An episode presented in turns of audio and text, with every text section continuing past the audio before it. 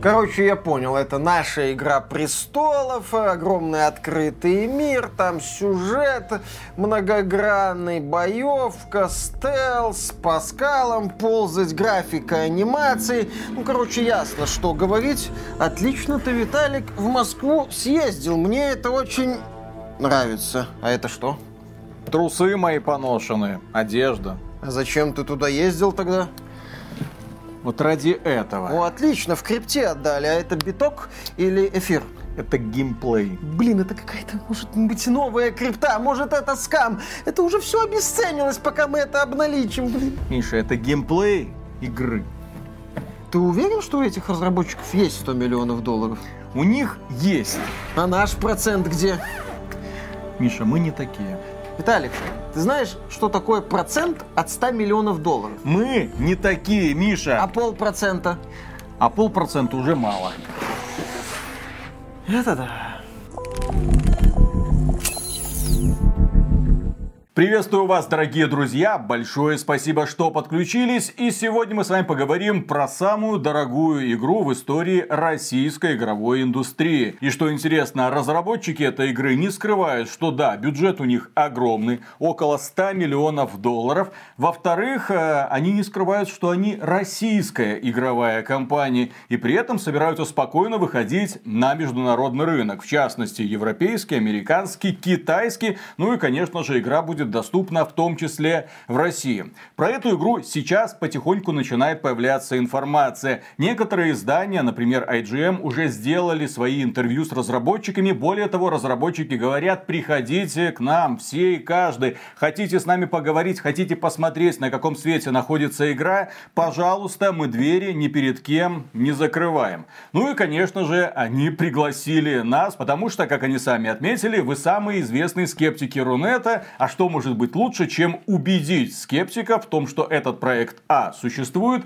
и Б на него стоит обратить внимание. Переговоры о том, что надо бы съездить посмотреть на эту игру, у нас начались еще в декабре прошлого года. Потом я купил билет на поезд туда и обратно, приехал в Москву, приехал к ним в офис, посмотрел. В итоге эта встреча затянулась. С ребятами я провел около 10 часов, наверное, такого вот плотного общения. И все это время Дмитрий Здесев, глава Game Art Pioneers, говорил. Он рассказывал про игру, про ее философию, как собирал команды, как искал инвестиции, о будущих планах релацировать студию из Москвы в Севастополь. Потому что, как он утверждает, Севастополь может стать новой IT-меккой Российской Федерации. И вот я сидел, слушал, мне было все очень интересно. Более того, я походил по студии, посмотрел, как ребята работают, а дело было в воскресенье, где-то уже вечером. А ребята сидели, работали, потому что, как говорит Дмитрий Здесев, им это в кайф. Ну а раз им это в кайф, вы вполне можете подписаться на этот канал и поддержать этот ролик лайком, чтобы про этот проект узнать узнало как можно больше людей.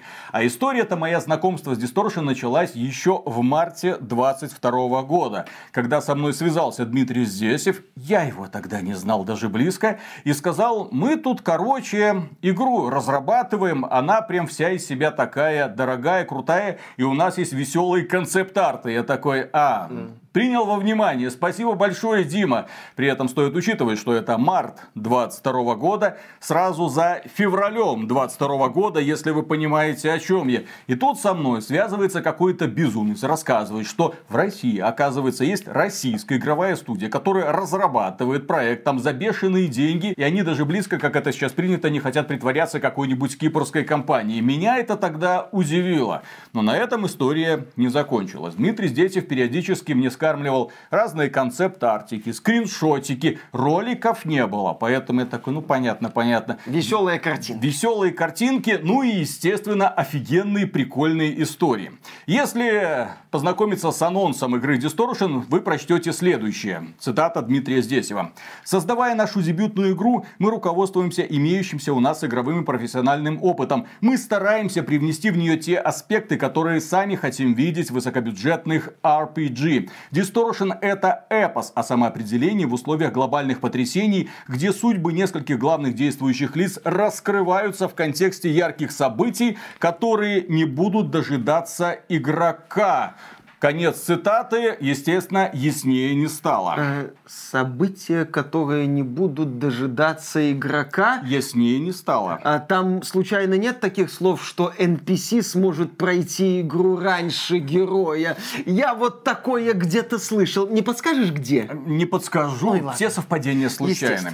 Но при этом как следует описание сайта самой игры. Distortion объединяет в себе научную фантастику, фэнтези, военную драму и высокую трагедию. Действия игры разворачиваются в уникальном антураже мидлпанка, а сюжет посвящен взаимной поддержке и объединению перед лицом непреодолимой угрозы. Оригинальный и детально проработанный игровой мир Distortion органически продолжает философию и стиль киберпанка в синтезе со средневековым фэнтези, предлагая игроку взглянуть на мрачную жестокую историю апокалипсиса.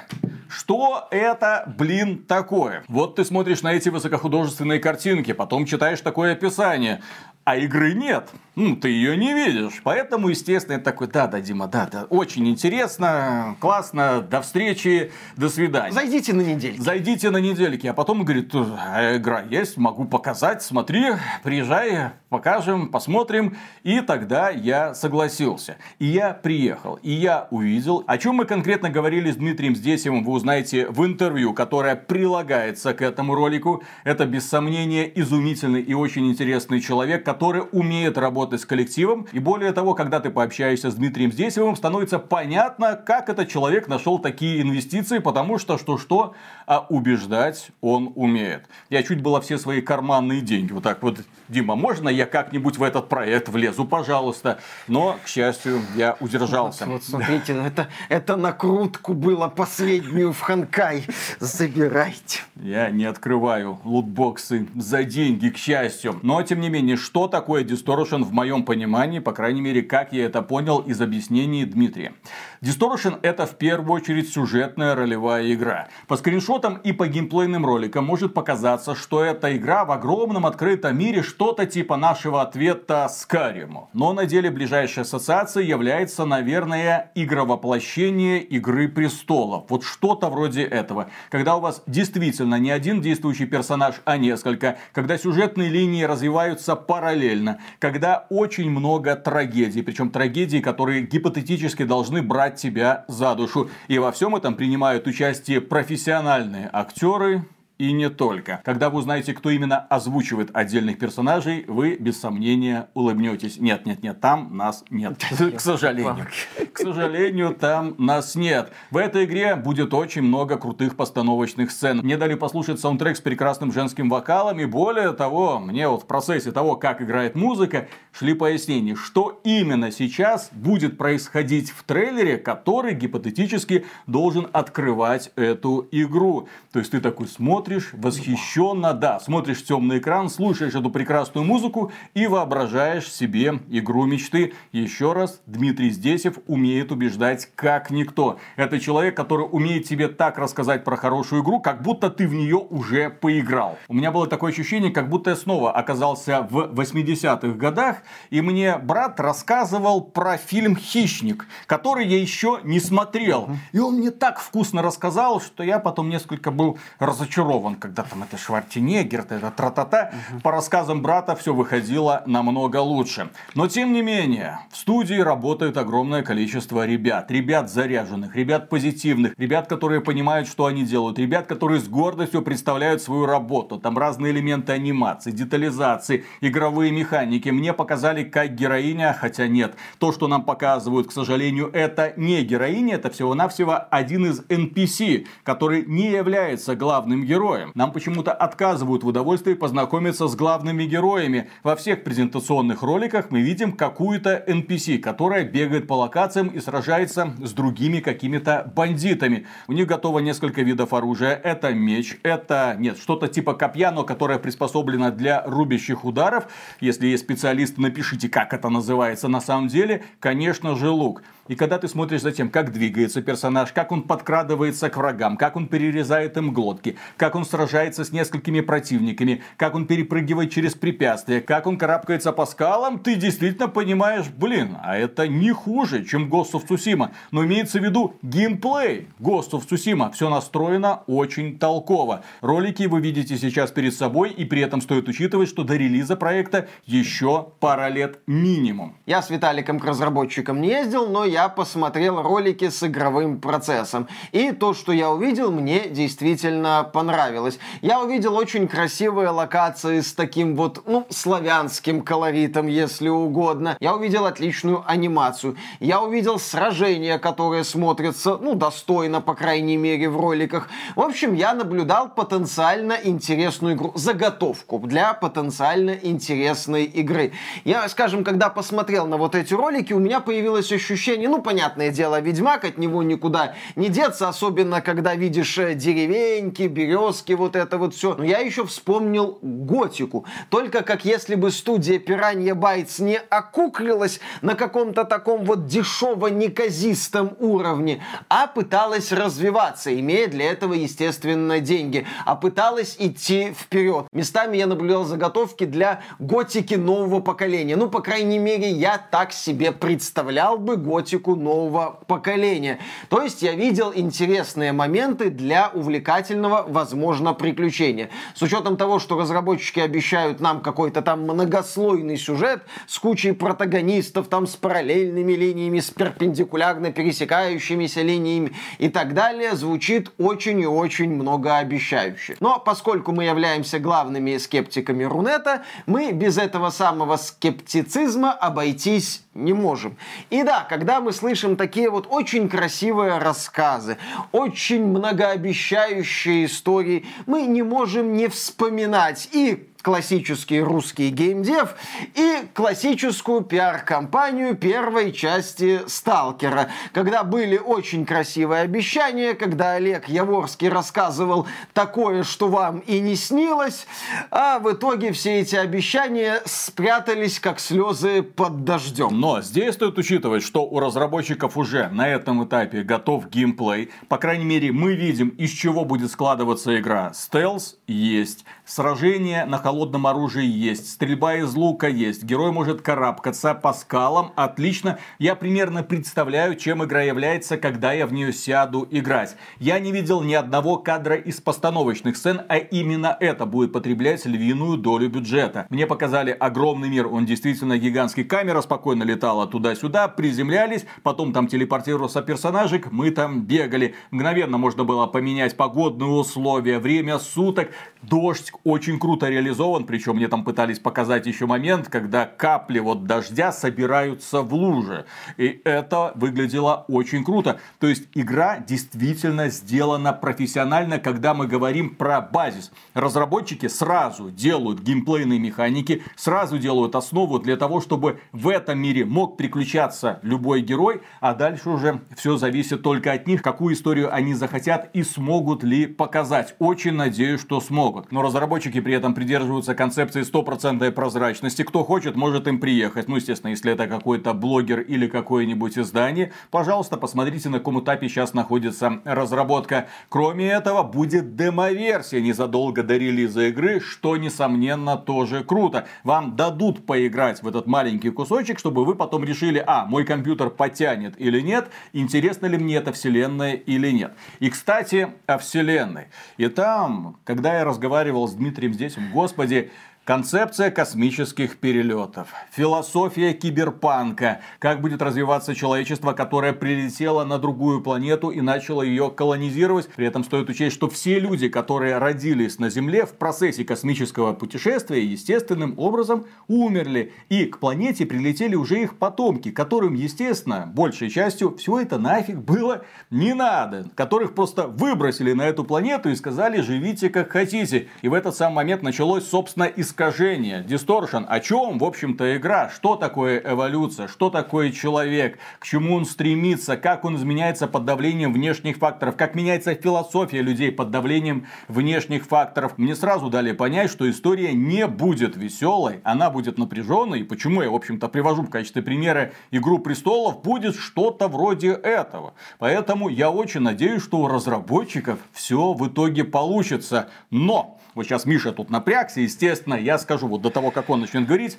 но планы настолько амбициозные, что я равным им не видел вообще ни разу в истории игровой индустрии. Максимум, что я видел, это когда у игровых студий заготовлен план, ну, на одну часть, а дальше пацаны как пойдет. А здесь на 10 лет вперед. Ой, мы сейчас да, вот такое да, расскажем, пацаны. Опять эти долбанные 10 лет. Где-то там рядом старый билд. Но еще. это не игра, сервис, понимаешь? Нет, это вот понимаю. именно сюжетное, повествовательное приключение. Виталик, э, тут у нас... Как-то мы вспоминали проект Advent Rising. Помнишь такой был? Вряд ли. Помнишь, издательство почившее, по-моему, Majesco пыталось его развивать. В планах была трилогия, какой-то модный писатель-фантаст был приклеен к этому проекту. Они там собирались сделать свое Halo, собирались убить Хейла. В итоге после первой части самоубились об стену, игра провалилась, и, естественно, ни о каком продолжении мы не знаем. И сейчас эту игру вспоминают, ну, некоторые люди, там такие вот задроты, типа меня, типа тех, кто к нам на стрим ходит. Привет вам,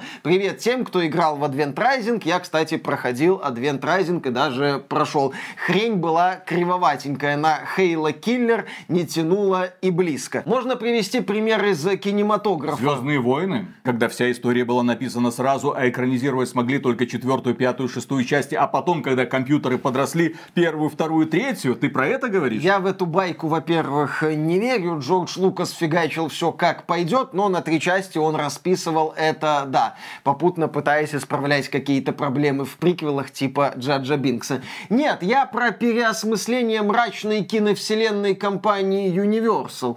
Ну, компания Universal еще ну, там... ты все о плохом, Еще да, там плохом. в 20 веке делала киновселенные с Дракулами, оборотнями и так далее. И когда стрельнула Marvel, решила вернуть свою мрачную киновселенную, и был фильм «Мумия» с Томом Кукурузом. Кстати, где эта киновселенная, никто не помнит, естественно. Я к чему веду? С одной стороны, очень интересно, что разработчики Distortion хотят предложить именно что все вселенную. Хотят создать базис не просто для одной игры, а для серии игр, для медиа-франшизы, если угодно. И здесь мне очень хочется, чтобы они обратили, я надеюсь, что они обратят внимание на успешные трилогии, и там первая часть представляет вселенную, делает какие-то заготовки на продолжение, дает пищу для размышлений, но в то же время является законченной историей.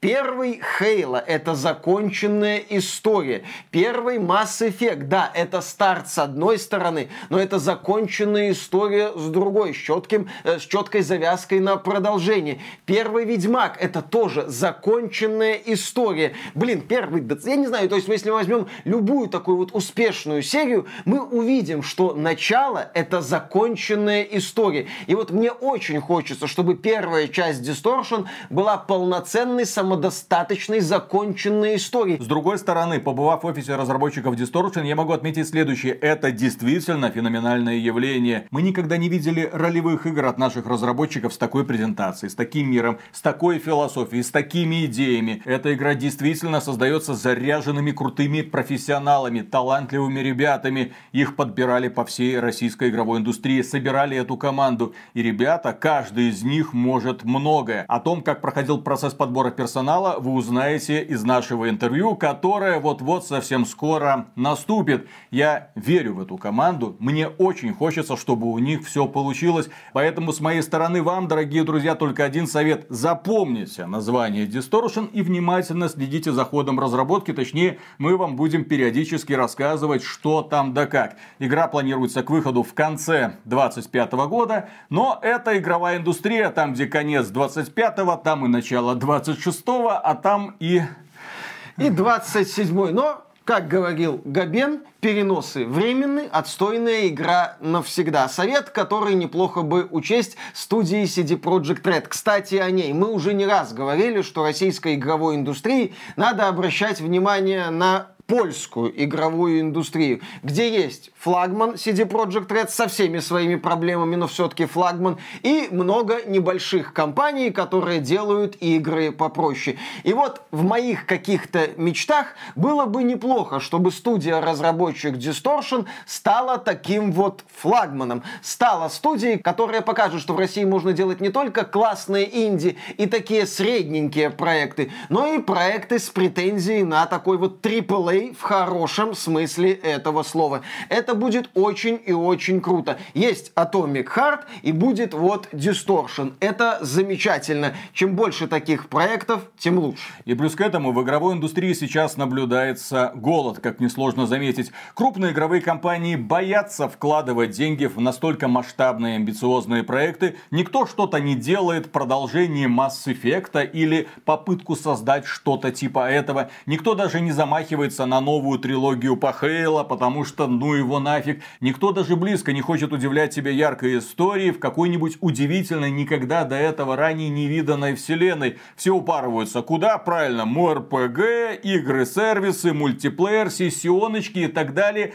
Обязательно, чтобы туда можно было вшить какой-нибудь боевой пропуск и магазинчик с продажей каких-нибудь косметических наборов. Distortion не про это. Distortion это действительно масштабная ролевая игра с очень дорогой презентацией. И будем надеяться, что у разработчика все получится, но до релиза еще раз очень и очень долго. Пока же увиденное внушает только оптимизм. Ну а теперь переходим к Дмитрию Здесеву, к человеку, харизма которого прокачана до соточки. Я надеюсь, вам понравится это этот диалог, потому что там будет много, в том числе эксклюзивной и интересной информации. Почему я приехал? Distortion называют самой дорогой игрой, которая когда-либо разрабатывалась в России. И у меня вопрос, почему вы решили разрабатывать одиночную ролевую игру, а не какую-нибудь там игру-сервис с кооперативом на четырех человек? Или почему не какую-нибудь королевскую битву? Почему не какую-нибудь очередную возюкалку с покемонами, допустим? Ну, ну, огромные деньги, огромные права, риски. Права на покемонов принадлежат другим людям, начнем с этого.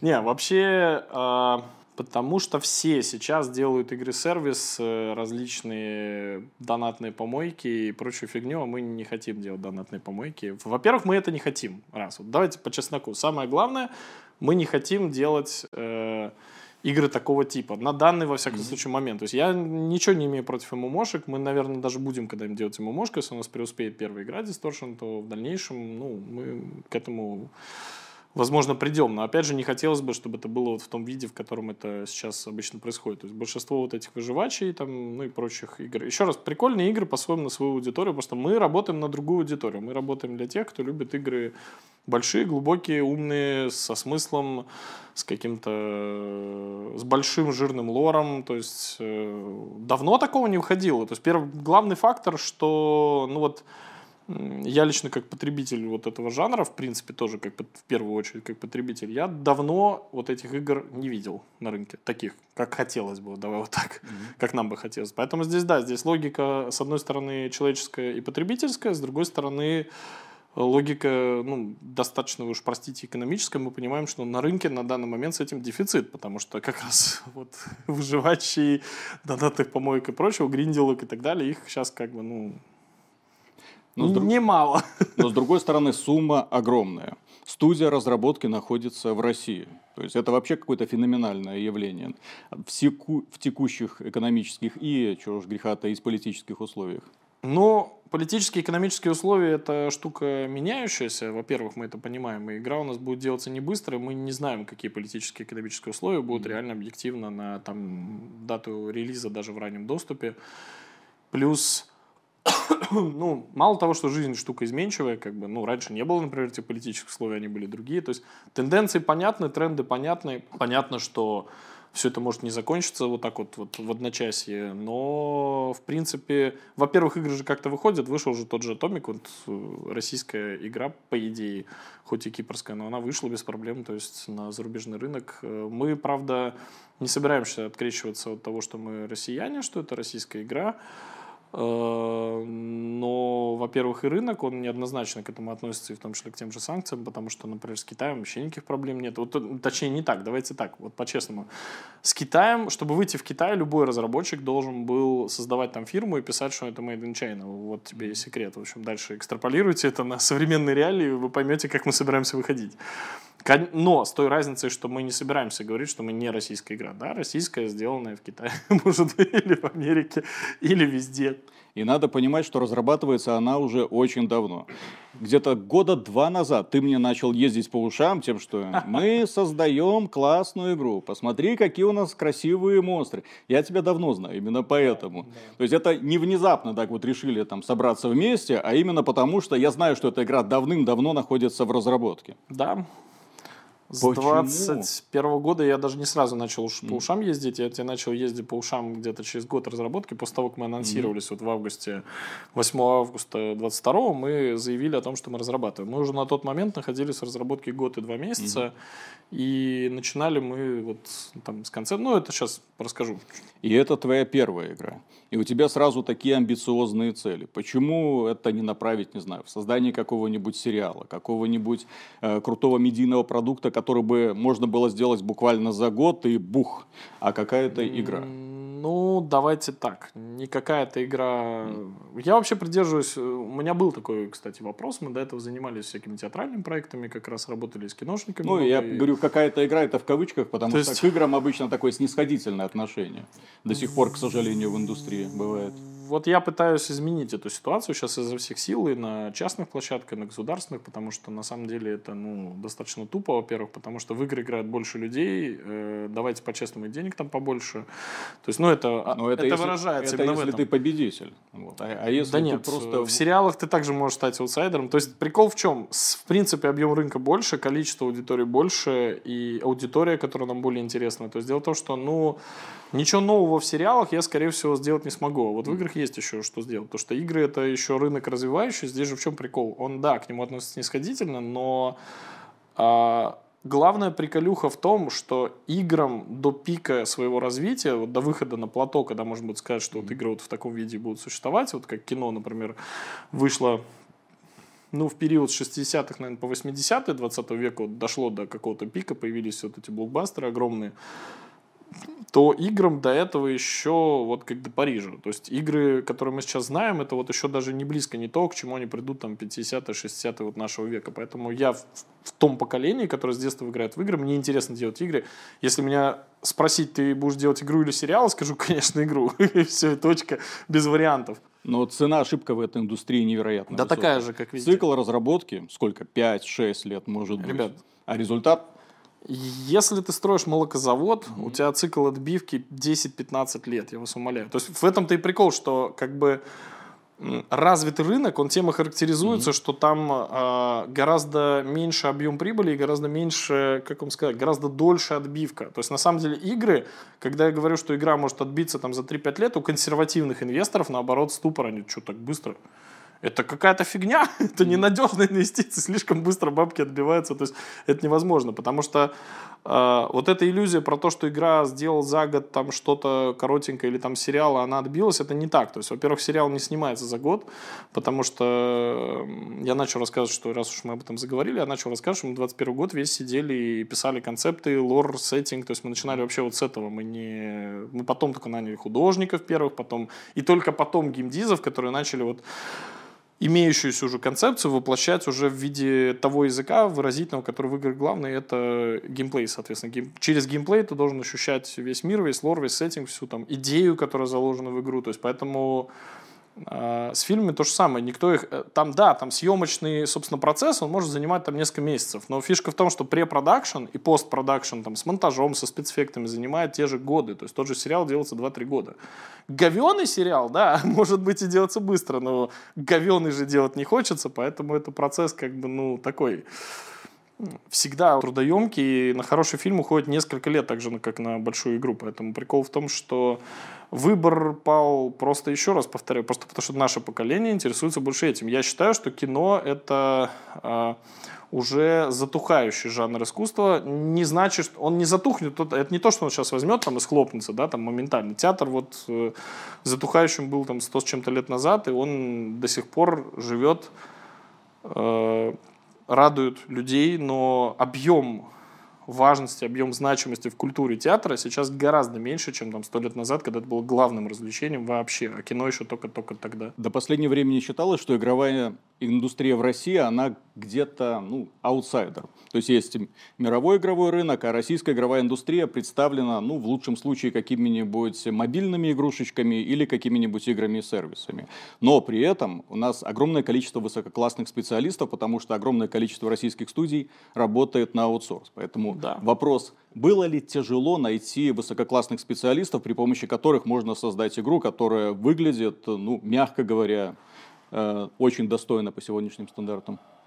Ну, смотри, давай так. Ты сам, собственно, ответил на свой mm-hmm. вопрос, потому что совершенно верно, наши очень много работают на аутсорс, mm-hmm. поэтому проблем не было, поэтому мы моментально взяли людей из топовых проектов, причем ну, не люди, только которые работают на топовых так. проектах, там, соответственно, могут продолжать дальше работать. Как их удалось переманить к себе? А, слушай, сейчас расскажу. Двойной вопрос получился. Отвечая на первую половину, тут прикол в том, что а, что такое российская индустрия? Э, сделано в России фактически или де юре? То есть тут как бы наша индустрия... Я когда пытался разобраться, что такое российская игровая индустрия, это такой кадавр. Это кто на что влияет, кто кем на самом деле владеет, кто в какой студии работает да, да, по да, документам да. или на самом деле. Нет.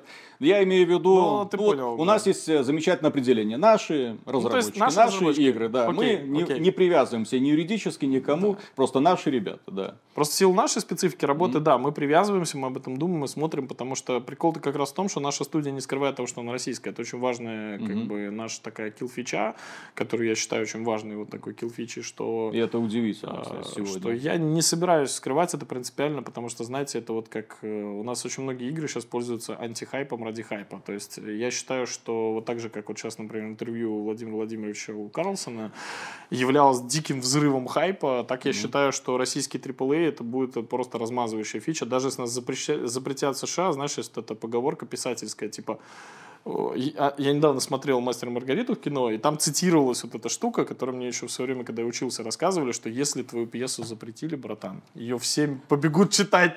То есть, если игру запретят, если ее там скачают на пиратке где-то в Америке, я буду очень рад, если в США поднимут черный флаг и начнут качать русские игры. Это будет очень прикольно, потому что, во-первых, кто-то в итоге их купит, во-вторых, мы оставим на такой случай вариант с донейшеном обычным, который хрен ты как заблокируешь, там, хоть в крипте, хоть в чем. Без разницы. Мы, как она не должна быть политической, она не должна быть э, орудием какого-то, знаешь, что, то есть она должна быть открытой. То есть есть автор, есть потребитель его. Ну, неважно, я, очень, я говорю потребитель, потому что там, там книга, писатель, читатель, там режиссер и зритель, да, там условно. Причем не режиссер, а вся команда, которая создает фильм, она общается как бы через фильм со своими вот зрителями и доносит до них какую-то мысль. То есть искусство должно быть открытым, должно быть вне вот этих вот процессов, я, я так считаю. И поэтому в этом есть своя приколюха сказать, что, а вы знаете, а мы русская студия, как бы, ну...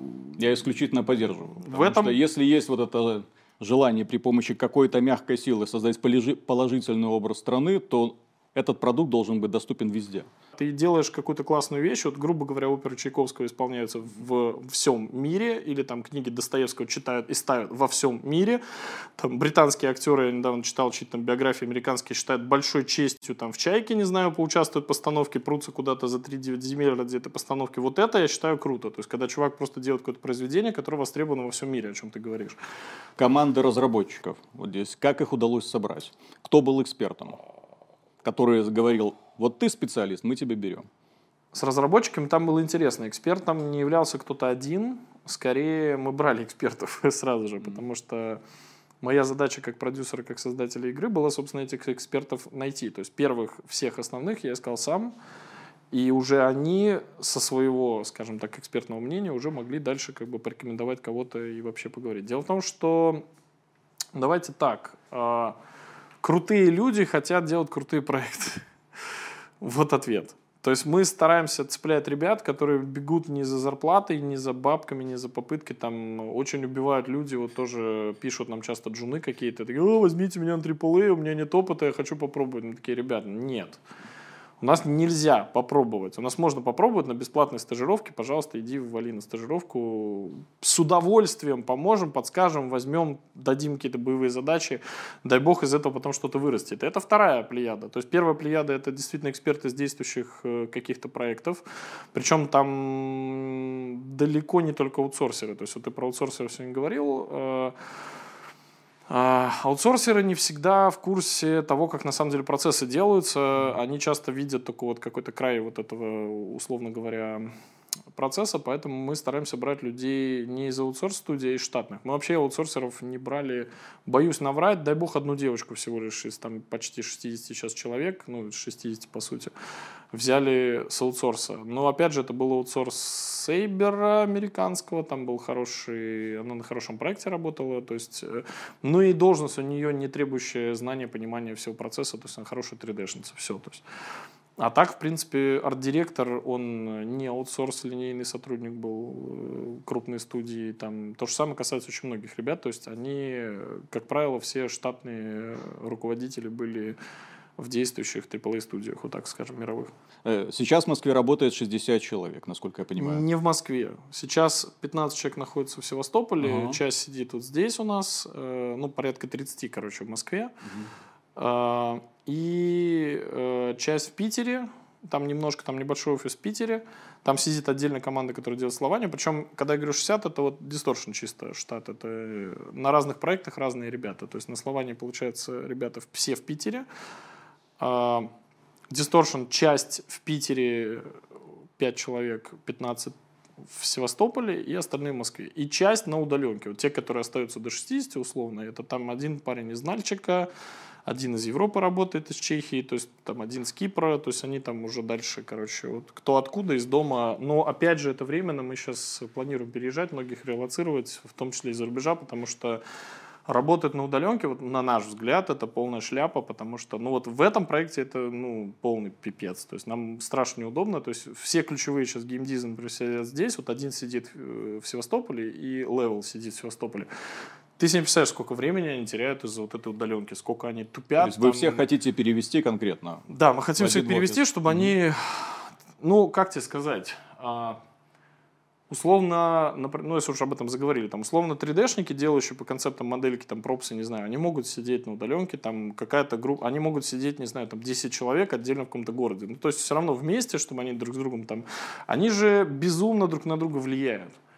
Вот у нас сидит три чувака, вот кадры будут какие-то все равно в видосе, вот сидит три чувака в ряд, да, они сидят вот так, а что-то у тебя там за кисть такая новая. Они обмениваются опытом, они друг другу дают советы, они смотрят, подсказывают, они сразу друг друга, то есть они каждый талантлив в своем, они качают друг друга, воодушевляют, э, ты не можешь балду пинать, потому что справа сразу, что это, YouTube смотрим вместо работы. ну, там условно, да. Что, решила экзибитов посмотреть, да? Поржать?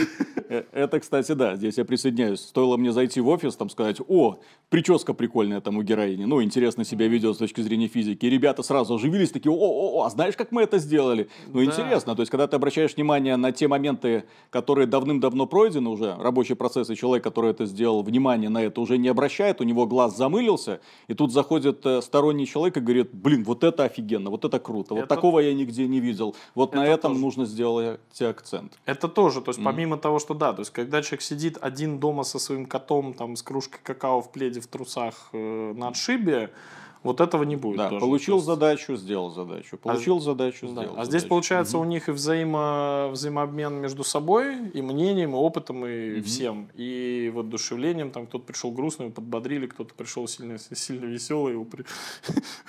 приуспокоили. Ну и наоборот. Поэтому как бы да. Но опять же, вот то, что у нас огромное количество гостей, это отдельный прикол, уже стал внутренним мемом индустриальным, потому что я, я прям скажу это прямым текстом, меня задолбало просто, что сидят какие-то, ну, извините за выражение, клоуны, ну, просто я не могу по-другому назвать людей, которые рассуждают на тему того, чего не видели. Что мне очень нравится, вот ты сегодня сказал, что мы общаемся только там два, два почти года, да?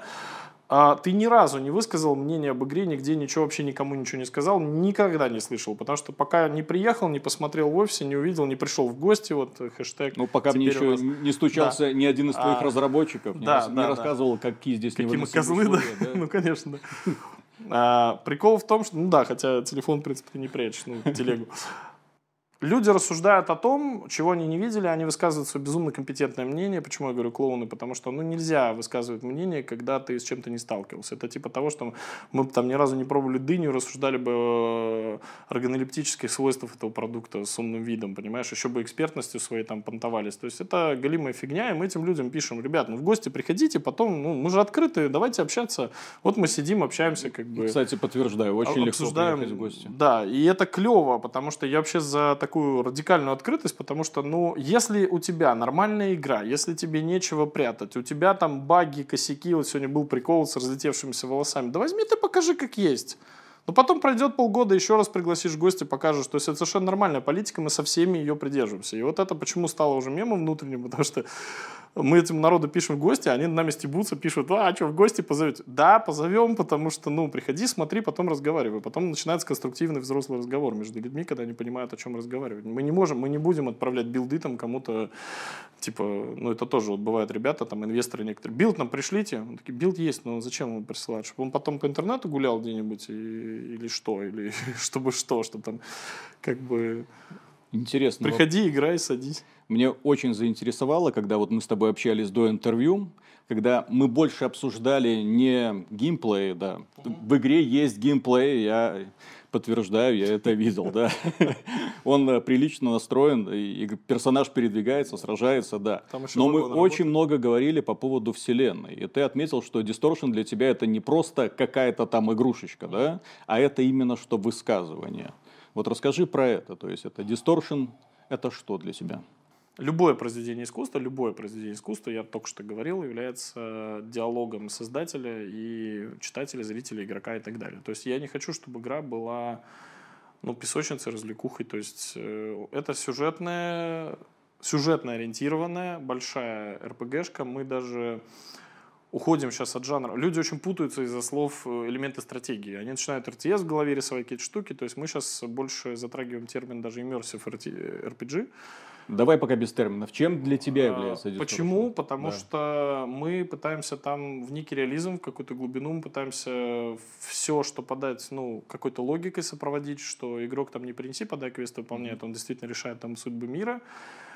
И Distortion — это неоднозначное произведение искусства. Неоднозначное не в смысле, что... Ну, во-первых, да, оно вызывает совершенно противоположную реакцию, или очень нравится, или очень говно, естественно, но это, это нормально. Это классика. Если не вызывает контрастную реакцию, это значит плохо.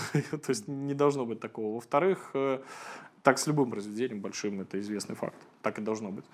А неоднозначно в том смысле, что там заложено много разных смыслов, много разных идей. Я э, часто говорю, что игра будет выходить частями, и вот эти смыслы будут раскрываться постепенно. И я бы честно Эти говоря, смыслы уже заложены. Да, да? То есть бы... это нет такого, да, типа, ребята, магистральный путешествие сюжет... длиной в 10 лет, да, а потом, мы будем, потом, а потом после успешной да. первой игры, боже, что во второй части это делать будем, да, вот это как с сериалами иногда бывает, это прям видно, нет. Здесь э, все это путешествие прописано, у него есть начало, у него есть конец, у него есть итог. Мы очень хотим, чтобы первая часть преуспела, чтобы мы смогли показать всю эту историю, потому что вся история, она уже создана. Она, если пройтись по верхам, она про объединение людей, перед э, ETS по верхам. То есть там несколько слоев, рассчитанных на разные, скажем, степень понимания. Это вот как э, фильмы Нолана, это интеллектуальный блокбастер, это не просто вот э, просто блокбастер. То есть блокбастер есть параметры, там весело, задорно, там спасение мира, взрывы, красивые люди, тачки. Я, я везде это говорю, я повторяюсь, там, кто другим интервью смотрел, я часто это говорю, когда меня спрашивают, что такое AAA, я объясняю, блокбастер. Есть блокбастеры Кристофера Нолана, или там Мартина Скорсезе, или там Ридли Скотта, где ты посмотрел, еще и подумал. То есть ты кайфанул, там все то же самое, там погони, спасение мира, все окей, но там еще есть смысл какой-то. Вот Distortion в этом формате игра.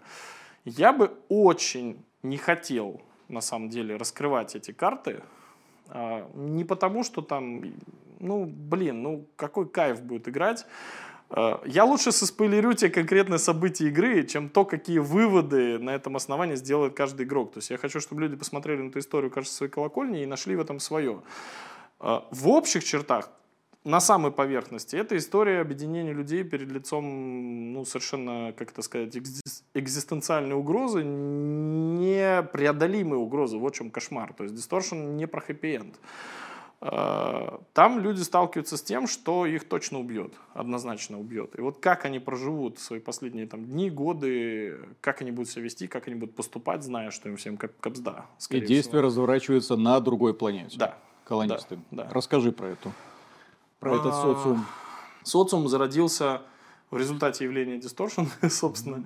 Что то такое distortion? Да, да, да. это искажение. Искажение это не злая сила, то есть э, это это вот и есть одна из философских концепций движущих. Это одна из движущих сил Вселенной. То есть эволюция это есть искажение. То есть это изменение э, организма в результате каких-то внешних факторов. То есть он приспосабливается к ним, меняется, мутирует. По сути, мы все мутанты от кого-то, потому что кто-то, из кого мы произошли, там, неважно, там, бибизяна, не бибизяна, это вообще по барабану, то есть там хоть серые человечки там с такими глазами. Важно, что мы изменились, мы вот сейчас такие, какие мы есть, в результате внешних факторов, это искажение того генокода, который у нас был раньше.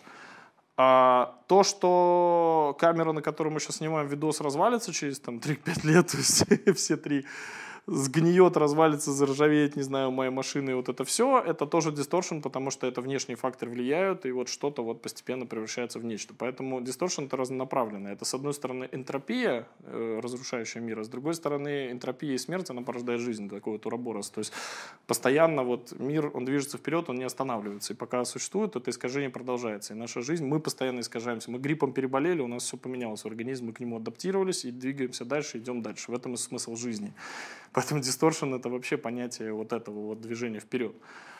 И еще одна интересная штука с ним связана. Я тебе вот это сейчас все пересказал, ты перескажешь там своей маме, мама перескажет твоей там, жене, подруге это самое, тебе придет там кореш твой расскажет историю, ты будешь сидеть, страшно интересно, ты скажешь, ты говоришь про твою игру, ты скажешь, чего? То есть а, все истории, все мысли, вот все, что я сейчас рассказываю, каждый зритель, который нас сегодня смотрит, он поймет по-своему. Он сделает свои выводы, он у него будет свое мнение, абсолютно диаметрально, возможно, противоположно моему, твоему, там, и другого чувака, который также смотрит то же самое. Я говорю одни и те же слова, и 10 разных человек поймут его по-разному, исходя из своего бэкграунда, контекста, в котором они находятся. Это еще одна фича искажения. И вот это вещь, которая ведет к большому разобщению то есть люди срутся в комментариях, ну а кто-то срется на поле боя, мечом друг друга колотит по башке. И это тоже, они, может быть, друг друга ну, недопоняли где-то. Там Сколько, сколько есть, недавно у Ридли Скотта был фильм этот, как он назывался-то, господи, про... Дуэль? Дуэль, да, тоже. Вот три истории, совершенно разные точки зрения. То есть, и в итоге чуваки убивают друг друга, и, в общем, все это заканчивается трагически, да. А, на планете на которой происходит действие. То есть э, хотелось построить утопию. Ну, изначально идея была в этом, то есть люди колонизировали осознанно планету, колонизировали ее осознанно с э, дауншифтингом. То есть это были некие сектанты, изначально основателем планеты, которые хотели уйти от ужасов киберпанка. То есть это такой посткиберпанк, это далекое будущее. То есть и... на нашей планете именно что киберпанк, киберпанк. На нашей планете вообще ветер гуляет и все плохо. А. Давай не будем забегать. И это тоже проработано, и приквелы тоже мы написали уже. Мы поэтому говорю, что первые там полтора года сидели просто вот рожали всю вот эту вот концепцию. И чтобы она и была логичная, чтобы, понимаешь, людям нравится, я немножко забегу вперед, э, люди чувствуют глубину в сеттинге. Если ты даешь им, не знаю, один меч, ну, условно, меч, но за ним есть некий бэкграунд, это чувствуется, это все равно ощущается зритель. Когда это не бессмысленно, ну, меч просто какой-то, ну, это просто скин, чтобы продать. Нет. А это какая-то штука, имеющая за собой какую-то первопричину, смысл, объясненная в лоре. Когда mm-hmm. в лоре объяснено, ну, почему в мире все происходит вот так, а не иначе, а, Я такого прусь. Люди, которых я знаю, тоже от этого прутся. А, а те, кто в этом даже не разбираются, они все это чувствуют, считывают, и они понимают, что вот это классно, а вот это не классно. И они любят то, что продуманно имеет под собой тот бэкграунд, которого, может быть, даже нет в книге, нет в игре. Тебе этого никто не рассказал, но он есть. Поэтому автор должен его обязательно создать, прописать и уже потом а, выдать только вершки. И когда люди понимают, что вот под, под вершиной еще целый айсберг смыслов, это круто. Они начинают их искать, они начинают туда вот э, погружаться, кайфовать от этого. Поэтому да.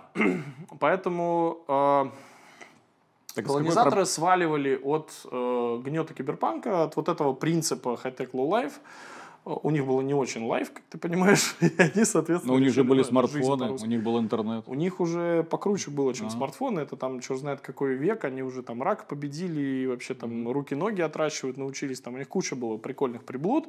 Все было клево, кроме того, что все эти приблуды, они действуют двояко. То есть вот мы изобрели ядерную энергию, прикольная штука, экологичная, чистая, классная, иногда взрывается, правда, и иногда специально взрывается. Вот кто-то специально, о, давайте взрывать эту фигню, прикольно.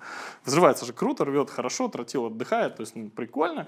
То есть любая технология, в чем была суть предупреждения литературного киберпанка, что прогресс закончится очень хреново, ребят, для вас. То есть, как бы вы, homo sapiens, человеки, вы нормально жили, в принципе, там в 19-15 веке, да и в пещере нормально вы себя чувствовали, нормально все было весело, у вас там были свои как бы социальные устои какие-то, но, блин, счастливее мы не стали от появления там гаджетов, да, и а, собственно, люди, это осознавшие, они начали крайне ортодоксально так уходить от этого всего, и они поняли, что в Солнечной системе это невозможно. Их постоянно что-то вокруг вот эти соблазны дергают, они постоянно это видят, они с этим контактируют, они с этим конфликтуют, и более того, люди, обладающие технологиями, они начинают порабощать тех, кто, ну, как вот знаешь, папуасы, индейцы, то есть, фу, блин, да, индейцы, папуасы и конкистадоры приехали, крутые, с пушками на крутых кораблях, там всех перепугали, всех поработили, одеяло раздали с чумой и всех убили, да. Просто потому, что у них было превосходство техногенное. Хорошо это? Счастье добавил индейцам? Нет. Их всех убили.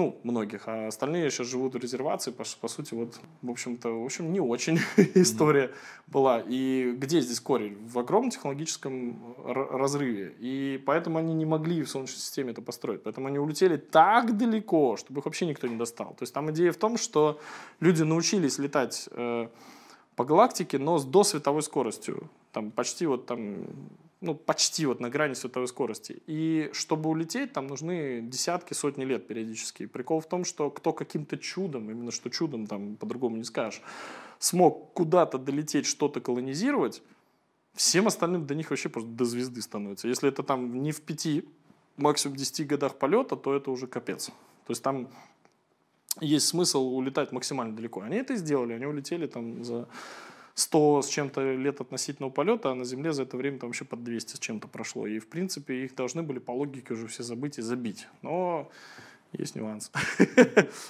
Да, и вот этот нюанс привел к тому, что в определенный момент там, развития вот этой прекрасной цивилизации, которую воссоздали через так называемый, сегодня вспоминал это слово, то господи, как же оно называется, а, демографический взрыв, то есть их как бы через пробирки там расселили, сразу расселили там миллион с фигом людей, то есть совершенно разных, всех рас, всех национальностей, всех там а, и дали им определенный уровень технологий, они потом прекрасно жили в этой утопии достаточно долгое время. Но distortion is inevitable, это слоган игры, то есть искажение неизбежно. И все это не могло продолжаться вечно. Естественно, начались какие-то разброты шатания, не все были довольны этим раем.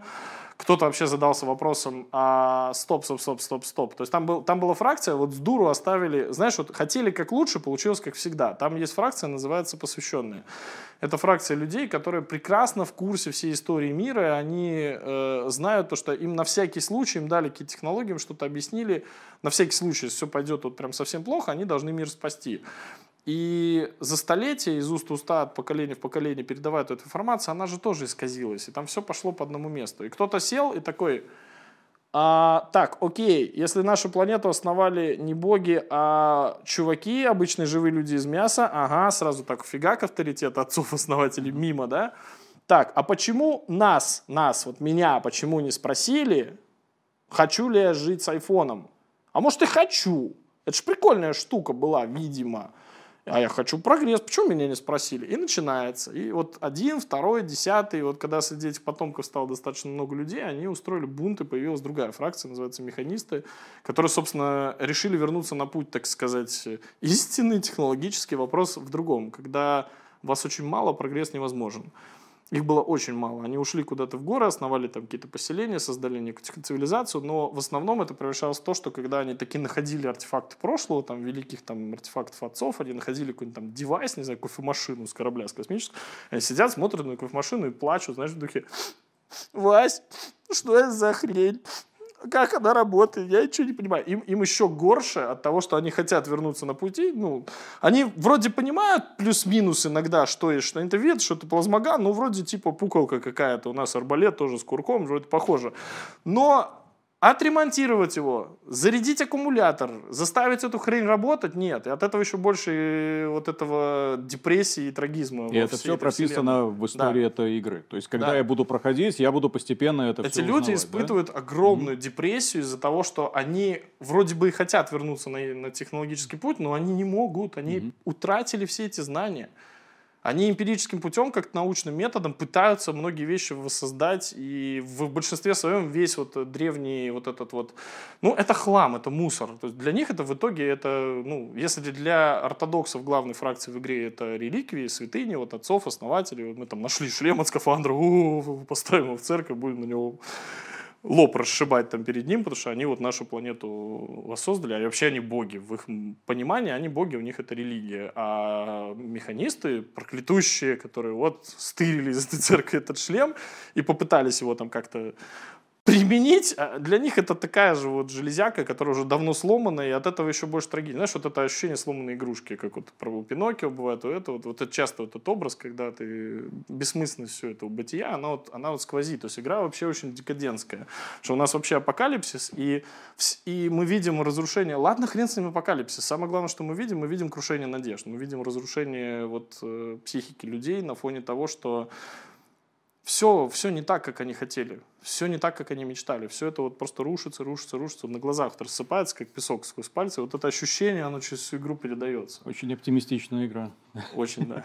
А монстры... Нет, у нее гуманистический посыл. У вас... финал, финал будет, э, наоборот, воодушевляющий, гуманистический, но это возможно. А финал, который мы увидим через 10 лет или когда игру пройдем? Финал э, который первый будет готов. большой. Угу. Смотри, как мы решили. Мы долго думали, как выпускать. Мы прописали. Давайте по-честному. О, эксклюзив. Вообще не по плану.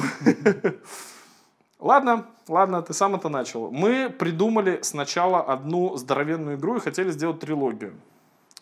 Игра оказалась настолько здоровая, что мы сами посидели такие, не, до хера амбициозно мы не вывезем. Кстати, вот, кстати, вопрос, многие нам спрашивают, а вы там не оборзели? Нет, мы очень хорошо, нормально рассчитываем время, ну, как нам кажется. Мы понимаем, что делаем, и именно поэтому мы разбили игру на части. Мы вот эти три части, они у нас были разбиты на три акта каждая три крупных акта, вот как в спектаклях. Акт первый, акт второй, акт третий. Вот в конце третьего акта, ну, типа более-менее хэппи-энд. Mm-hmm. Ну и самое главное, что в процессе всей игры ты постоянно все равно наталкиваешься на то, что, понимаешь, э, на фоне тьмы, на фоне декаданса, на фоне разрушения, на фоне гибели цивилизации очень хорошо виден свет прекрасно видно человека, который взял ребенка на руки, снял котенка там с дерева. Ну, учитывая, что, в принципе, все равно сейчас туда, ну, там, условно, метеорит влетит через две минуты, но ну, он снял котенка, чтобы он не плакал перед смертью. И это благородный поступок, прекрасный.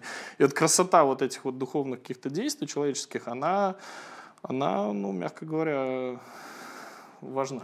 Ну вот сейчас ты описал историю такого утопического общества, которое разделилось уже, на несколько уже фракций. Уже не утопического, уже ну, вот, вот, вот не, не, рушащегося вот этого карточного То домика. есть, но все равно это противоречие внутри э, человеческого социума. А да. у вас на концепт-артах очень много всяких жутких образин.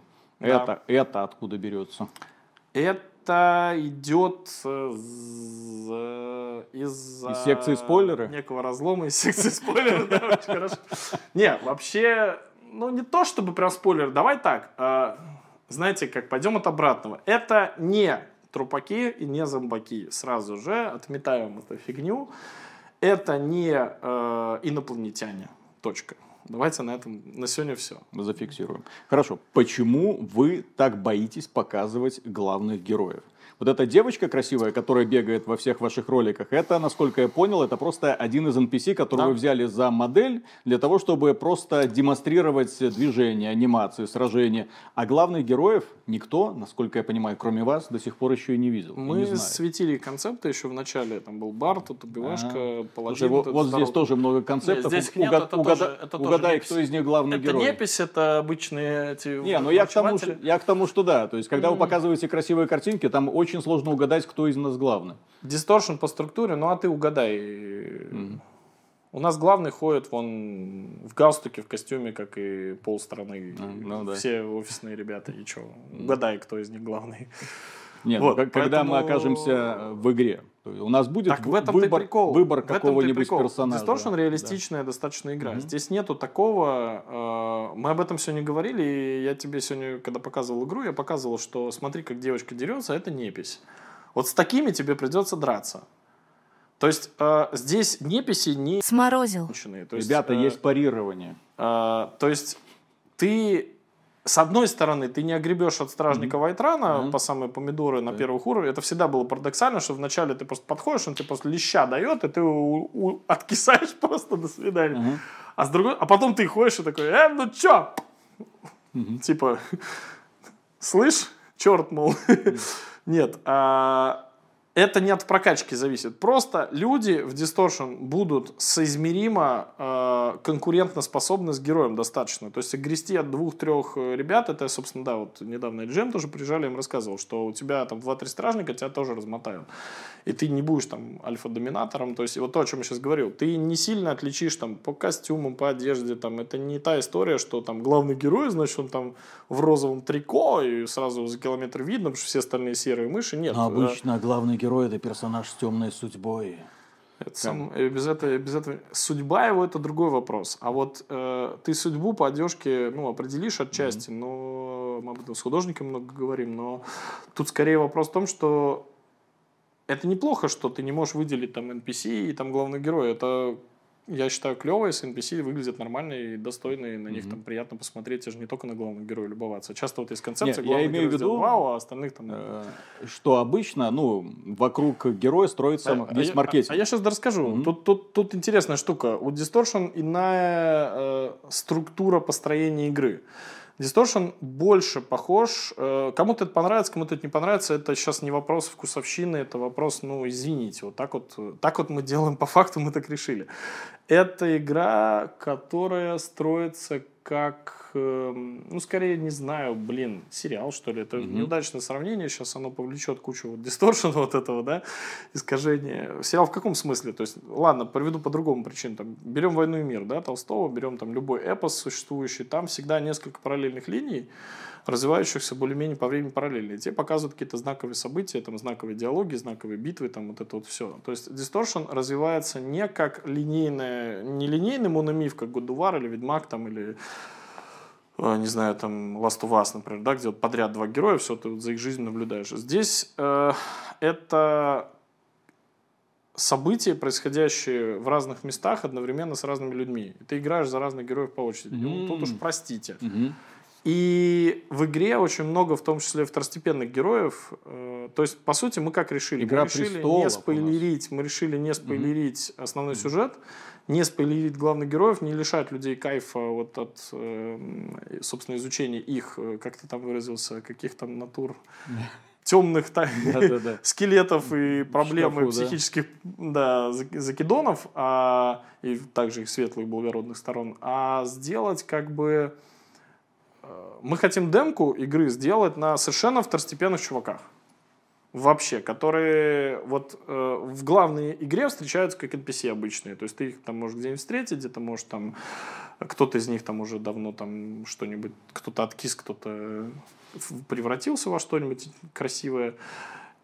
Э, Главный прикол в том, что э, ну, ну, неохота показывать, неохота спойлерить главный сюжет, потому что у нас основной упор на сюжет, поэтому, чтобы показать эту историю, она должна впитываться прям как в первый раз. Я не Ну. хочу брать демку там просто с главными героями. Это Но при этом у вас очень интересно настроена боевая система. Я не знаю, разрешат ли мне использовать кадры игрового процесса. Разрешат, конечно. Да, но там э, прикольно то, что чем лучше персонаж владеет мечом, то он в- как в готике. То есть он реально лучше владеет мечом. У него появляются новые приемы, он начинает им ловче махать, но это не значит, что у него там э, внезапно появится какой-нибудь супер-мега удар, который э, сразу позволит выкосить всю толпу противников. Появится. Не, Но, ну, опять может- же, он потребует ресурсов, ну да. Де- Дело в том, что будут. пока я видел именно то, что ты мне показывал, вот уровень владения мечом условно 1, 2, 3, и у него меняется, в общем-то, стиль фехтования. Вот это. Способности будут, убер-удары будут, но все способности будут требовать больших усилий. Так же, как в жизни там крутануть сальтуху с двуручником и вмазать со всей дури там по лбу, это требует ну, затрат физических. Так и здесь это будет требовать затрат физических. Здесь вообще боевка, то, что осталось за кадром, то, чего ты не видел, это то, что Здесь боевка настроена на, в какой-то степени на не совсем на РПГшные стандартные каноны. То есть э, там помимо урона классического есть такое понятие, как просто боеспособность, выживаемость некая. То есть у тебя герой устает. И усталость не в том, что он просто такой, а, я устал, меч опустил, драться не могу, бегать не могу. Нет. Усталость в том, что он начинает пропускать удары, у него замедляются анимации, ему легче выхватить по морде в ответку, да? То есть, если вначале он может там резво размахивать, то после там скольки-то ударов он начинает тупо изматываться. Да, он крутой, да, это люди будущего, сильные, ловкие, красивые, там, как у Ефремова, условно, там, супер физически совершенные, там, в той же туманности Андромеды. Да, все прикольно, даже круче, они у нас руки-ноги отращивают, они как горец, можно сказать, да, там, из сериала, почти что там. Один фиг они люди, и да, это РПГшные там допущения. Раньше это были допущения, мы это научно объяснили тем, что вот они такие физически развитые, они поэтому выше прыгают, дальше бегают, там дольше бегают, сильнее, круче, там выше прыгают, красавцы, все. Там дольше могут махать мечом, тяжелее доспех носить, но во всем этом, обратите внимание, форма тяжелее, дольше, не вечно, не бесконечно, а пробежался в тяжелом доспехе и сдулся, и все. И когда ты, если ты врываешься в бой в таком состоянии, тебе звездец. Поэтому супер крутые там сальто мортали с вертуханом там в табло с убийством пятерых врагов за один удар можно по факту там, где это нужно, потому что количество затрачиваемой этой энергии элементарно, оно будет соизмеримо как бы, результату. Иногда проще будет кого-то выкосить. Просто когда тебе нужно в моменте будет совершить какой-то супер важный там, в файте какой-то замес, условно, да, у тебя, не знаю, там твои герои другие погибнут, если ты там не впрыгнешь, там, не ворвешься, не всех там не размотаешь одним ударом, то вот там, да, там это уместно, потому что это влечет с собой тоже определенную усталость и так далее. А помимо физического здоровья у нас там есть психическое, герои могут еще и приуныть, депресснуть, там, не выспаться, не покушать, э, плохо поспать не в том месте, Типичный заболеть, житель. заболеть. Ну, я думаю, что с температурой 39 э, махаться на мечах проблема. Подожди, это тоже есть вот это Да. все, да? Да, все эти факторы вместе влияют на то, что мы называем ХП. ХП у нас это holistic point, а не hit points. Holistic point — это синтетический показатель твоей общей боеспособности в итоге. То есть то, насколько ты вообще как бы эффективен сейчас. Потому что если у тебя, ну, мягко говоря, настроение сегодня не очень, встал не с той ноги, уже там, ап, минус 5%, плохо покушал, еще минус 5%, там что-то подрых 3 часа, еще, и в итоге получается, что у тебя полутого ХП уже в начале боя. И, соответственно, а к нему привязано все. К нему привязан мувсет, скорость анимации, возможность парирования, там, точность, Слушай, совсем недавно количество при- выдерживаемого урона. представители одной игровой студии, которая сейчас работает над ролевой игрой, э, заявили, что они не будут делать эм, романтические отношения, потому что это где потребует слишком много усилий. У вас в игре будут романтические отношения? Да, но не как в играх BioWare и Larian, ни в коем случае. То есть? Ну, медведя трахнуть не получится. Не, ну,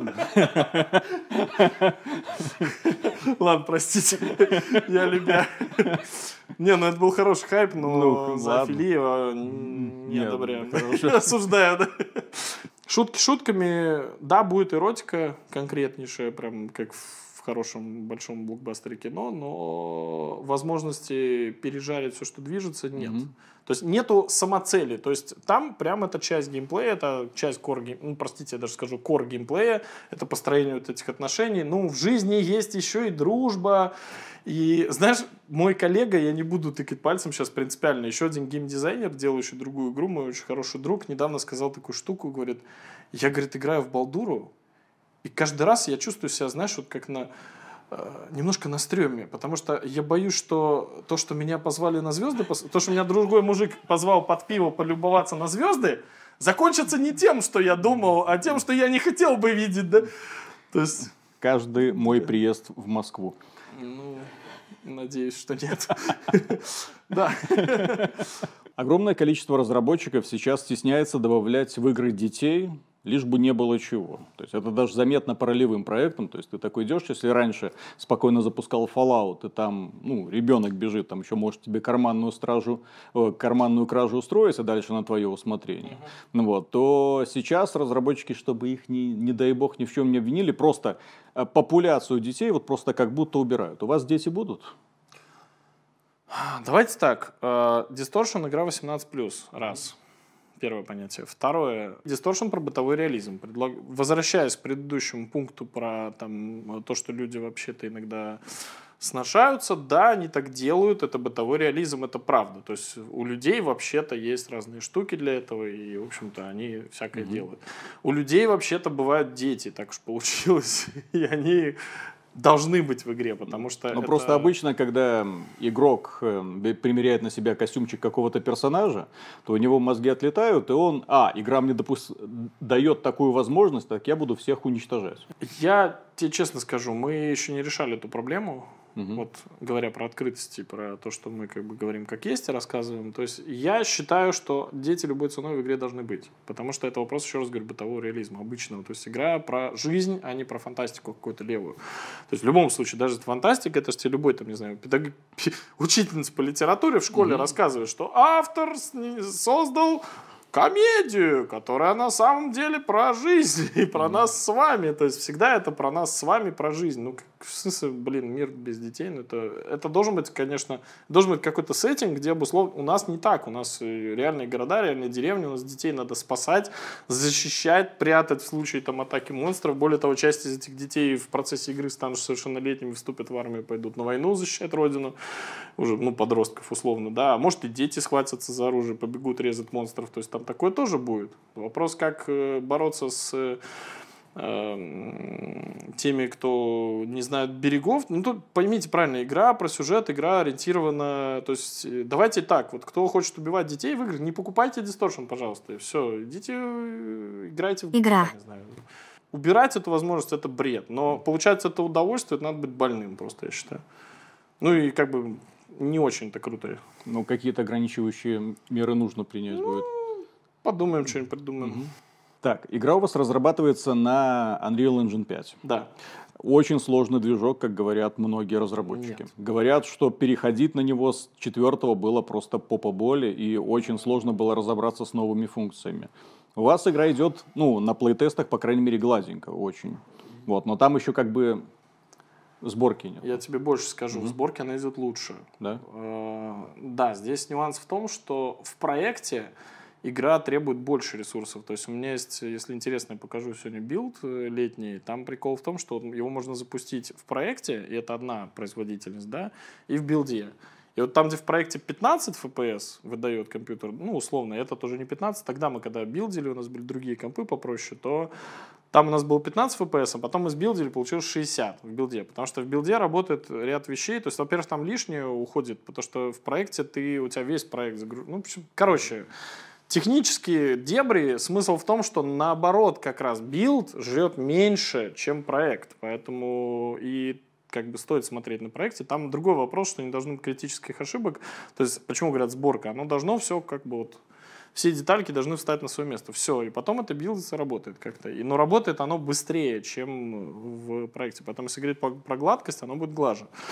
Я к тому, что понятно, что до релиза игры еще очень много времени, да, это с какой там, 25 год, возможно. Самый конец. Да, самый Я конец подчеркну 25 еще раз, э, может считается 26 да, 26-й, да, начало да, потому 26-го. что, извините, да, игровая индустрия, она такая. Начало Вот, середины. сроки могут легко плавать. Но вы уже Да. оценивали примерно хочешь- минимальные или рекомендуемые системные требования? Хочешь поржать? Ну, Вообще не в тему, тебе скажу прикол. а? А мы не планируем предзаказ. Чисто для вас мем внутренний. Во всяком случае, в СНГ точно нет, но... Ну, потому что, да, у нас бы точно вышел ролик «Не делайте предзаказ». Ну, я в этом не Это уверен. первый Я проект. не уверен, но да. Это Какой-то студии ноунейм, у которой за спиной ничего нет. У нас Да. вместо предзаказа будет как раз ранний доступ, вот Мгм. это по сути. То есть он будет, он будет сюжетный, это будет нормальный кусок кампании, здоровый, там уже главный герой, Мгм. все окей, то есть это не демка. То есть да- даже не так, давай смотри, э, раз об этом заговорил, про систему требования помню, там прикол будет в чем? Сначала выйдет демка. Демка вот это без главных героев, она будет отдельно, все. То есть демку можно скачать, оценить, посмотреть, что за игра. Ну, Скорее всего, да, и причем Нравится, демка, нет? возможно, будет битая, перебитая, кринжовая, пересратая, да и пофиг. А геймплей вообще, там будет? что, ну, Там конечно, подраться я тоже? говорю, Ага, ну, хорошо. естественно. То есть, Мгм. вот, собственно, ее сейчас и собирают. Просто ее сейчас собирают, э, вот то, что ты видел.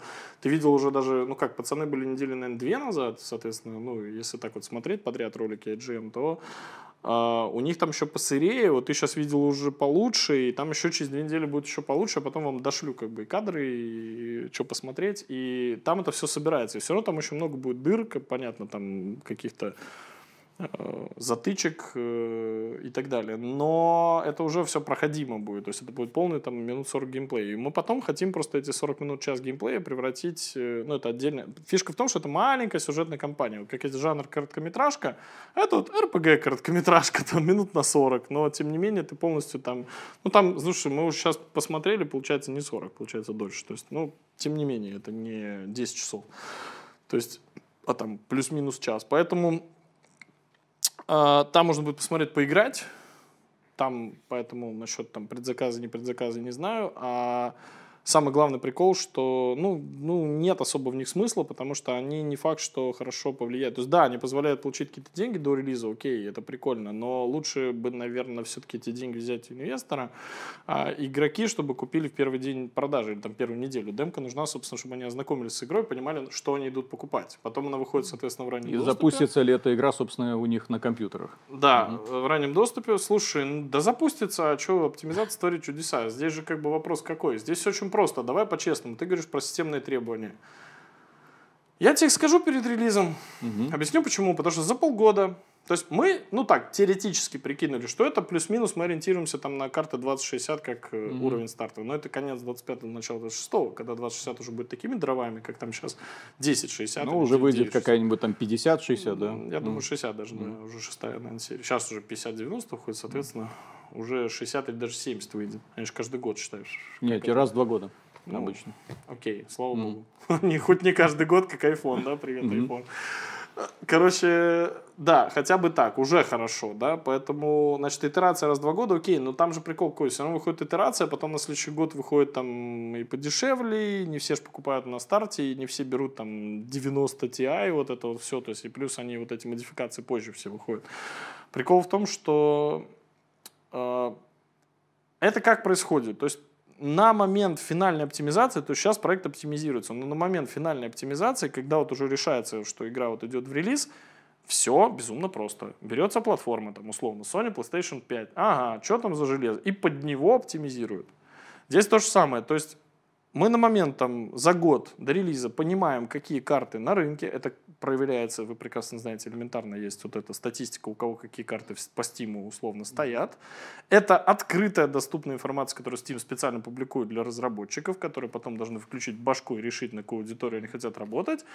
И у наших э, геймплейных, ой, не геймплейных, простите, да, у нашего технического директора, его подчиненных разных там всяких программистов возникают вопросики что, ребят, от какой карты собираемся работать? А дальше режется все. Графен, там где-то какие-то анимации, где-то... Ну, там вообще все можно резать. Там, там столько путей для оптимизации. Там режется загрузка, режется там, ну, то есть я имею в виду локация, там дальность прорисовки, то есть и полетели. То есть я хочу, чтобы можно было запустить там на, там, условно, микроволновке, да? но хотелось бы, конечно, давайте честно, Distortion жесткий бенчмарк. То есть он будет метить вот как Crysis вот в топ вообще графики. Ты видел при альфу, она уже выглядит там. А ты обожаешь Crysis. я уважаю Crysis и люблю это круто. И там был нюанс вот с отсутствием оптимизации. То есть э, вообще, я почему говорю, там, что нафиг предзаказ. У Distortion модель монетизации достаточно стратегическая. Мы не собираемся сразу в моменте там бабки и в кусты, все, и потом до свидания. Мы собираемся много лет развивать проект. Нам некуда торопиться. Ну, захочешь полюбоваться красивой графикой, ну, годик подожди, купи себе новый компьютер. Я извиняюсь, что так говорю жестко, но, блин, если ты задрот, любишь игры, хочешь кайфовать от максимума, то есть это же не наш выбор. Есть техника, я разработчик, могу предоставить тебе возможность использовать все возможности этой техники, все новейшие технологии, там, отражения, не знаю, тени, там, крутые, вот это все, да? Ты же хочешь, хочешь, кайфуй. Кто-то, у кого нет на это, там, допустим, времени или средств, вот я играю во многие игры, у меня непройденных игр лежит двух-трехлетней годичной давности, купленные мною игры, просто некогда их проходить, это нормально. То есть люди часто проходят через 2-3 года после релиза, это первое, из-за времени. Второй вариант, денег не хватило, подождал год поиграл у друга, одолжил. Третье, хочу прям сейчас сюжет, нет, вот, нет, вот все, ну, значит, тогда ты чем-то жертвуешь. Тогда либо графеном жертвуешь и производительностью, там, либо фэпосами, но, во-первых, за фэпосами тоже гоняться, я не хочу там гоняться за 120 фэпосами, то есть там диапазон ну, 30-60 это вполне. Тем более на приставках вообще сейчас 30, насколько я знаю. У вас рабочий день, я даже боюсь представить, э, из чего он состоит. Дело в том, что сегодня мы, когда встретились с Димой, я был не, в, не, несколько в шоке, когда он положил перед собой свой э, смартфон. Покажи, пожалуйста, людям. Смартфон.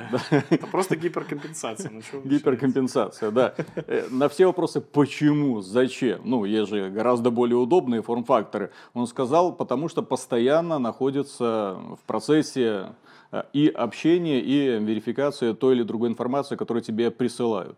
Дело даже не в том, что постоянно, дело в формате подачи. Mm-hmm. Ну, неудобно с 6, там, 7, 8 mm-hmm. дюймового экрана читать, там, не знаю, сюжет, сценарий, да. Не...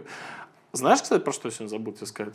Табличку, схему какую-нибудь геймплейную, ага. пойди открой на телефоне, полюбуйся.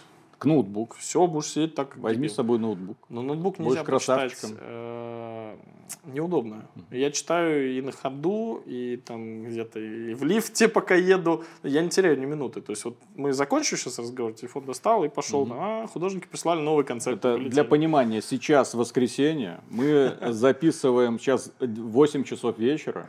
Ребята все еще работают, а мы здесь записываем. Ну, не все работают. Ну, не все работают, а кто-то, возможно, из дома Слушай, работает. у нас свободный угу. График. Угу. Люди могут отдохнуть в четверг, поработать в воскресенье, они могут э, прийти там к 12, до... у них вот рабочий день 8-часовой есть, но он может быть с 10 до 7, угу. там плюс перерыв, может быть с 12 до 9, а может быть с 4 вечера до там, середины ночи, то есть какая разница, это личный выбор. Вот мне комфортнее так. Я приезжаю на работу там в час дня в лучшем случае. А во сколько ты ложишься? По-разному. Поздно. Угу поздно. Ну, как, э, от э, двух часов ночи и позже. Но я сова просто капец. У меня башка начинает работать, когда все сваливают из офиса, когда меня никто не трогает, я сажусь и что-нибудь там пишу. Ну и финальный вопрос скептикам. Скажи что-нибудь скептикам. Скептикам? Скептикам. Вот те люди, которые сомневаются, которые не верят. Те да люди... пусть сомневаются, а. в чем проблема-то. Слушай, я считаю, что... Э, понимаешь, вот почему я пригласил вас? Принципиально. Именно потому что вы, ну, давай это, та-да-да, барабанная дробь, главные скептики Рунета в плане игр сейчас. А, на вас многие из этого злятся. Ой, Виталик с Мишей токсичные козлы, они мою игру... Слушай, сделай нормальную игру, чувак. Я скажу вот этим ребятам, которые делают... Сморозил. Давай вот так. Скептики, молодцы. Во-первых, скептики бывают двух типов, давай по-честному. Есть э, вкусовщина, есть очень тупая позиция, когда мне не нравится, значит говно. Нет. Знаешь, это типа вот сыр с плесенью, оливки, вот эти разговоры. Кому-то нравится, кто-то, вау, деликатес, кто-то, да, это оливки, да, да, да. Это нормально. Людям, ну, невозможно. Во-первых, э, первый прикол, каждому мил не будешь. Вы кому-то нравитесь, кому-то нет. Оливки кому-то нравятся, кому-то нет. Чтобы вас... Э, и второе, уже разработчикам, моим коллегам. Ну, делай так, чтобы было не стыдно позвать в гости главных скептиков Рунета и сказать, ребят, вот, вот, вот, смотрите, вот волосы забагованные, короче. Там, ну, как бы по факту. Показывай, что у тебя есть по факту. Сейчас время, я считаю, сейчас время правды. Сейчас вот это то, что раньше было очень модно, очень много лет э, доминировал такой маркетинг, знаешь, маркетинг, маркетинг такой. Это не скажи, тут никого не обидь, тут не за день, ой, тут вот эти обидятся, те обидятся, блин, точно кто-нибудь обидится, ну стопудово, ну не будешь ты всем мил, вот стопудово, вот кому-то не понравится, ну что ж, Зато кому-то понравится. Делай продукты, то есть надо выбрать ту целевую аудиторию, с которой ты работаешь, тем, кому ты хочешь понравиться, и вот им должно понравиться. Даже если это очень не понравится всем остальным. То есть он начал говорить, а вот там осудят вот это, а вот там это, а вот это. Ну, господи, да, да так вообще, что, не жить, что ли, вообще на работу не ходить, из дома не уходить, сидеть Слушай, дома. Ну, Вдруг я кому-нибудь не понравлюсь, да? Мы же просто в курсе того, что происходит, особенно на Западе, да, там же огромный просто дивизион критиков и э, цензоров, которые сидят, осматривают ну, каждую реплику, каждого персонажа, Вы... говорят, вот этого поменяйте, вот хорошо, этого сделайте. Хорошо, Над хорошо. вами кто стоит? А заканчивается это чем? Заканчивается это диснеевскими обсерами последними, с тем, что... А, а они ничему не учат. Понимаешь? Мы сразу говорим, это произведение искусства, это вымышленная история, это просто высказывание автора с его мировоззрением. Вы имеете право его смотреть, не смотреть. Мы не пытаемся кого-то учить, э, чему-то, кому-то вколачивать свои там ценности. Это мое личное высказывание из сердечка, из головы, где я руководствуюсь тем, что считаю важным, что считаю донести нужно до игрока, до потребителя, что мне интересно, и я надеюсь, ему интересно. Я хочу, чтобы он просто получил от игры удовольствие, а не искал в ней как бы на что обидеться. Но он для этого игру покупает, чтобы обидеться. Ну, если его что-то задевает, обижает, ну, ну не покупай игру. Почитай сначала отзывы, почитай, что там мы поставим хэштеги, если нужно, что вот, вот эти, вот эти, вот эти могут обидеться. Если вы эту игру купили, то извините. Значит, вы, значит, вы любите такое. Понятно. Так, ну все тогда. Как-то так. Что-то это мне все напоминает. Что тебе это напоминает? Вот это. Игровая индустрия нулевых. Ой, хорошо. Когда Пацаны, вот этот вот Doom, который третий разрабатывается, Кал, Крит у нас. у нас. Вот эти это Baldur's Gate и Шмалдурс Gate у нас Златогорье есть. Где? Вот этот Need for Speed у нас Lada Racing Club есть. Вот этот Mortal Kombat у нас Бой с тенью есть. Вот, вот этот вот... их Вольфенштейн, а у нас, э, как это, э, Восточный фронт. Буруту, кстати. Кстати, эти... смотрит ли нас кто-нибудь из тех людей, которые создавали? Да, и если кто-то нас смотрит из студии, бывшей студии Брут, привет вам пламенный. Крид вот здесь вот, ну не всегда, ну вот здесь вот как, как явление, и пару шрамов вот здесь как игра. Ну и, конечно же, нельзя не вспомнить Сталкер. Сталкер, который наш имеется в виду. СНГшный. Да, СНГшный, который там, ой, обещали, ребята, там такое. Там такое будет, вы не поверите. А в итоге, да, люди повелись на это все, а модеры взяли и сделали. Правда, через 20 лет. Ну, ничего. Как там этот мод называется? Альфа, вот который недавно вышел, там, который все обещания Яворского прям воплощает. Правда, с графикой 2007 года, Слушай, но тем не менее. ты графику современных квадруплей игр видел? Да. Ты видел сравнение этих игр с играми десятилетней давности? Не, ну что вы вот понимаете? Там Это цикл, так сказать. Там понима... понимать, Миша, нужно, потому что там 200 миллионов долларов, 11 лет разработки. Вот. Ну вот что ты за, за это сделаешь? А там 10 дошираков и 10 лет разработки. Я вот вообще замечаю, Почувствуйте разницу. что чем меньше вот эта студия, да, вот, чем больше упороты у нее создатели, кстати. Ну так чем меньше студия, чем меньше денег, тем больше ответственность, да. тем больше желания что-то хорошее сделать, а не э, потянуть лямку от забора до обеда. Вот и все. Вот и все. И внезапно получаются хорошие хорошие игры. Короче, все берут привет, пример со Свена Винки, кстати, потрясающий товарищ. Ну так индустрия возвращается к власти энтузиастов, к власти вот этих гаражных мастеров, которым хочется что-то сделать. Слушай, начало этого года, особенно если судить по Стиму, это просто жопа разрывания Именно. всех AAA компаний, которые приходят такие, эй, мы тут главные, у нас столько денег на рекламу, мы себе столько блогерш можем позволить. Э -э. Столько вы никогда себе в жизни не позволите, э, который будет рассказывать, какая наша игра классная. И как э, все вокруг чудаки на букву М и все Да, да, такое. да. Вы просто не... А что вы хотели? Вы мем не Да. выкупили. Во-первых, такие копейки, во-вторых, такие сроки. Что вы хотели? Хорошую игру? В баклажке с пивом хорошую игру найдете. Все совпадения Лохи педальные. если что. Вот это Но это вот будет интересно. Но это да, будет весело. Ну ладно, Поехали. начинаем. Раз, два, три. Так, подожди, а как тебя представить? Просто Дима. И привет. Не, ну ты, ты, гейм, ты у тебя какая должность? Геймдизайнер, Вот геймдиректор? Так и оставляем. Отличное начало, не переписывай. А, Давайте так. а, Виталий Казунов, Мно- XBT. много разных источников, там э, твой послужной список очень разный, понимаешь? Да, Да. ты меня не представил. Я тебя представил, ты меня нет. Нафиг. Ладно, Сейчас, подожди.